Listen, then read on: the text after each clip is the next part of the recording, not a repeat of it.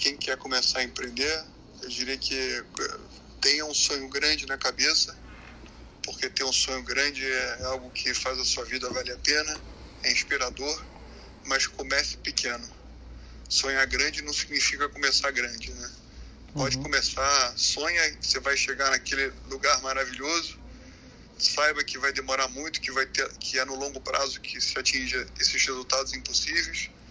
Saiba também que você vai ter muitas, muitos obstáculos pelo caminho, mas se você tiver resiliência, obstinação, você vai é, atravessar todos eles, né? Acima de tudo, se você for uma pessoa humilde, você vai aprendendo com os erros e vai tentando de novo, vai corrigindo e quando você menos esperar, você vai chegar lá. Mas começa pequeno, não, não fique com vergonha de começar da sala de casa, do quarto, enfim, ou botar a mão na mão. Não, não, precisa começar tendo um escritório bacana, nada disso. Né? Uhum, uhum. Custo fixo é o que pode. O custo fixo é o que te mata. Então é isso, sonho grande, comece pequeno.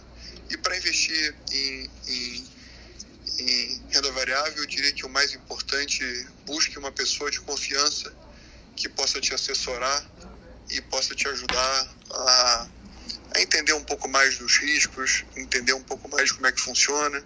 Também tem muita literatura interessante sobre o tema e assim, quanto mais você for conhecendo sobre o assunto, mais você vai tendo é, opinião é, mais própria, né? E você vai, você vai ficando cada vez mais confortável com a, com a direção que você vai seguir. Mas acho que o mais importante é ter uma pessoa de confiança que você possa se, se aconselhar com ela.